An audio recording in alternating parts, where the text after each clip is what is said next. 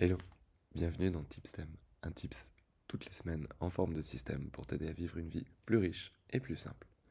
Aujourd'hui, on va parler d'un sujet qui concerne à peu près tous mes clients, la difficulté de dire non.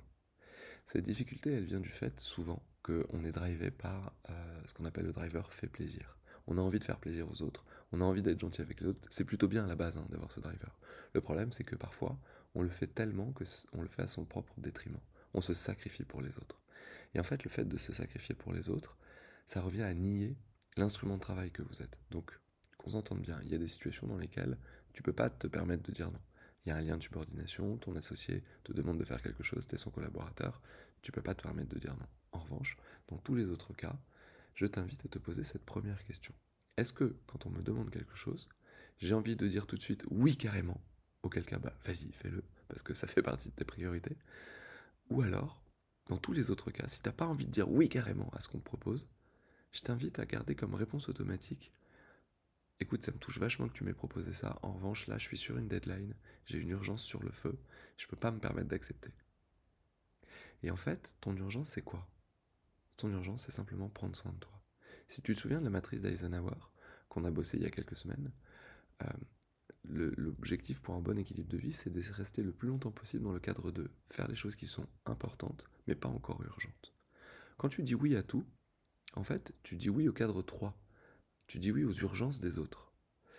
Et c'est important pour toi de commencer à retrouver un bon équilibre et de savoir où mettre la priorité entre les urgences des autres et les choses qui sont importantes pour toi, même si elles ne sont pas urgentes. Donc le petit truc, la petite astuce, c'est de dire bah, je suis déjà sur une urgence. Considère en fait que faire les choses qui sont importantes pour toi, qui comptent le plus pour toi, ça fait partie de tes urgences. Si tu fonctionnes comme ça, tu que petit à petit, tu vas commencer à récupérer du temps. Euh, mon conseil, c'est de commencer par des choses qui sont, en tout cas, de commencer à t'entraîner dans des situations qui sont pas trop impliquantes. Le fais pas tout de suite avec un client, euh, le plus gros client du cabinet. Fais-le dans des situations euh, de famille, de week-end, ou où euh, quelqu'un te demande de, l'aider à faire un truc alors que toi tu avais juste l'intention de bouquiner. Et bref, je, te dis pas qu'il faut que tu sois deviennes un égoïste, égocentrique, narcissique, c'est pas la question. Je te dis juste de te demander où est-ce que tu poses tes priorités. Et en fait, le simple fait de te poser la question, déjà, va te permettre de commencer à retrouver du temps pour faire les choses vraiment importantes pour toi.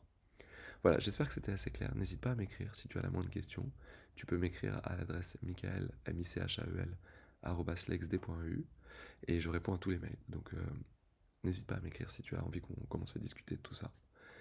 En tout cas, prends soin de toi, prends du temps pour toi et prends du temps aussi pour prendre soin des autres. C'est ma signature dans Tipstem.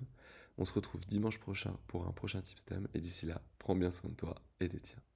Cheers